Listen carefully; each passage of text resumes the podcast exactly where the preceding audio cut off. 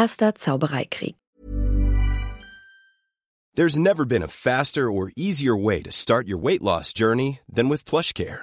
PlushCare accepts most insurance plans and gives you online access to board-certified physicians who can prescribe FDA-approved weight loss medications like Wigovi and Zepbound for those who qualify. Take charge of your health and speak with a board-certified physician about a weight loss plan that's right for you. Get started today at plushcare.com slash weight loss. That's plushcare.com slash weight loss. plushcare.com slash weight loss. Der erste Zaubereikrieg begann offiziell im Jahr 1970 und endete am 31. Oktober 1981 mit Voldemorts fehlgeschlagenem Versuch, Harry Potter zu töten. Ursache Lord Voldemort wollte der Herrscher über die ZauberInnen werden. Er und seine Anhänger, die TodesserInnen, sahen Muggel, Muggelstämmige und Squibs als Minderwertige an, die von den ZauberInnen unterdrückt und ausgerottet werden sollten. Als er begann, die Macht mit Hilfe von dunkler Magie an sich zu reißen, fand der Krieg seinen Anfang. Gegner der Orden des Phönix, eine Geheimorganisation, gegründet von Albus Dumbledore, war der größte Widersacher von Lord Voldemort und seinen TodesserInnen. Viele Aurorinnen des Zaubereiministeriums kämpften Seite an Seite mit dem Orden. Auch die Abteilung für magische Strafverfolgung unter der Leitung von Bartimius Crouch Senior ging hart gegen die TodesserInnen vor. So sperrte er TodesserInnen und Verdächtige ohne einen Prozess nach Azkaban ein und erlaubte den Aurorinnen, die unverzeihlichen Flüche zu benutzen. Vorkriegszeit 1940 bis 1960 Während seiner Schulzeit lernte Tom Riddle, wie Lord Voldemort damals noch hieß, was Horcruxe waren.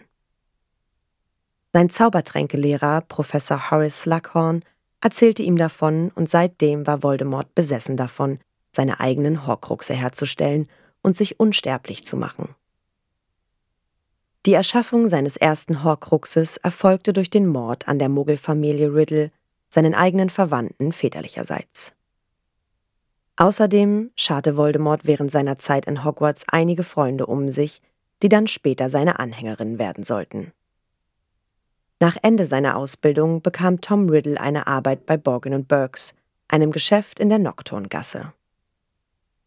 Danach reiste er zwei Jahrzehnte lang herum, vor allem auch in Albanien. Er studierte die dunklen Künste und kehrte später nach Großbritannien zurück. Mittlerweile besaß er mehrere Horcruxe und nannte sich offiziell Lord Voldemort. Anfang bis Höhepunkt des Krieges 70er Jahre nach seiner Rückkehr nach Großbritannien scharte er seine TodesserInnen um sich und begann seine Revolution gegen das Zaubereiministerium.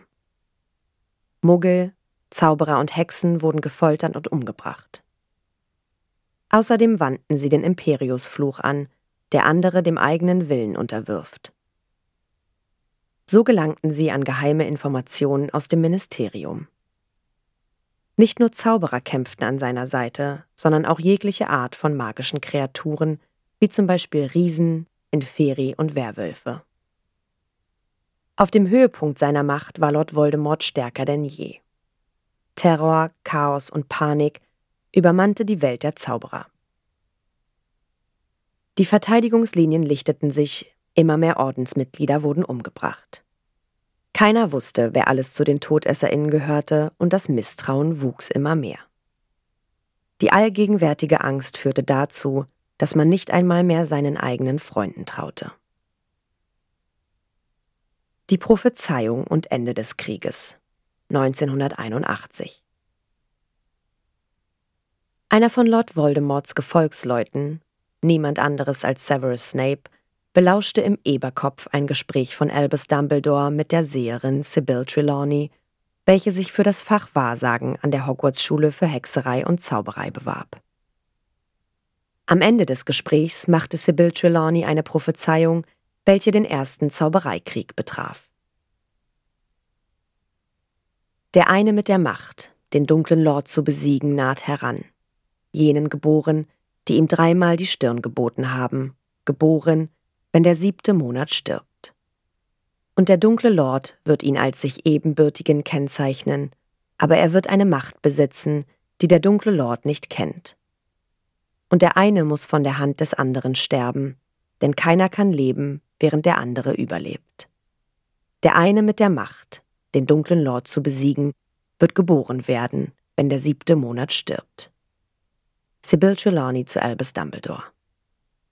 Diese Prophezeiung hätte auf zwei Jungen zutreffen können. Harry Potter und Neville Longbottom. Als Severus Snape seinem Herrn mitteilte, was er gehört hatte, entschied sich dieser sofort zu handeln. Lord Voldemort meint, die Prophezeiung beziehe sich auf Harry Potter und beschloss, die Potters zu töten. Severus Snape, welcher früher mit Lily Potter befreundet gewesen war und sie immer noch innig liebte, bekam Angst um sie. Er wandte sich verzweifelt an Dumbledore und flehte ihn an, Lily zu beschützen. So wurde Snape zum Spion für Dumbledore, ohne dass Voldemort es jemals herausfand. Peter Pettigrew, der Spion im Orden und Geheimniswahrer der Potters, verriet seinem Herrn den Aufenthaltsort der Potters. Voldemort tötete Lily und James Potter. Danach wollte er Harry töten, doch die Liebe seiner Mutter war wie ein Schild, und der tödliche Fluch prallte auf ihn zurück, was seinen Tod bedeutet hätte, wenn er keine Horcruxe besessen hätte. Doch der Fluch zerstörte Voldemorts Körper und ließ nur seine zerstörte Seele übrig.